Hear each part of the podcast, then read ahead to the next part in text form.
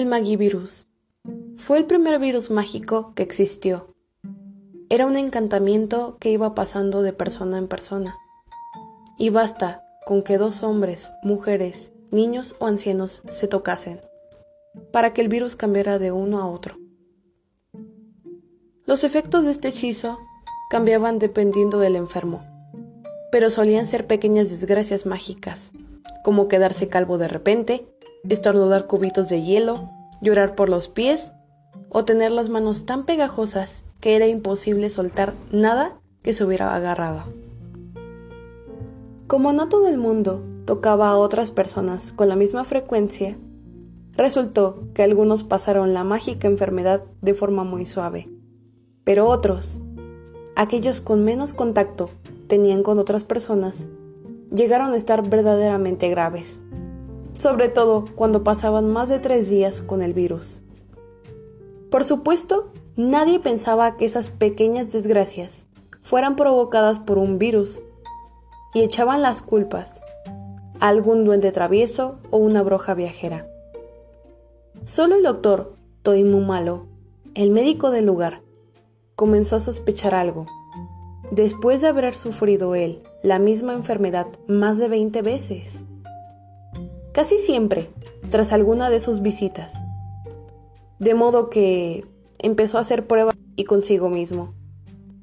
Y en unos pocos días ya estaba seguro de saber cómo se transmitía la enfermedad. El doctor reunió a todo el pueblo y les comentó que su enfermedad dudaría tan poquito tiempo como tardaran en tocar a otra persona.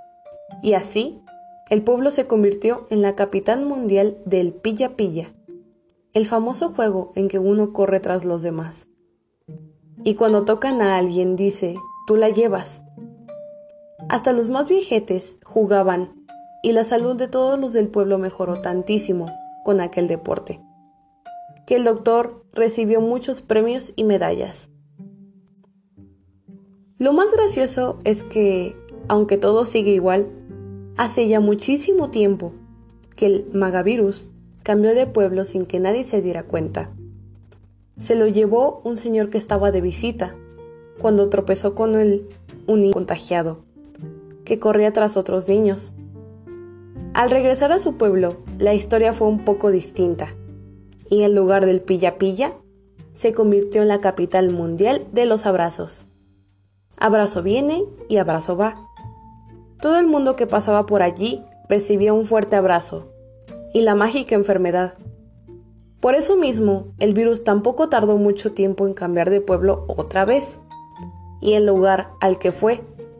La gente terminó besándose a todas horas.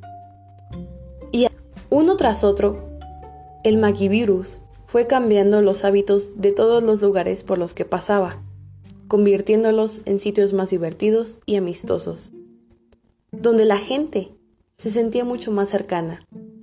Y es tal el afecto que a nadie le importa si el virus sigue allí o si se ha ido, porque todos están encantados con el cambio.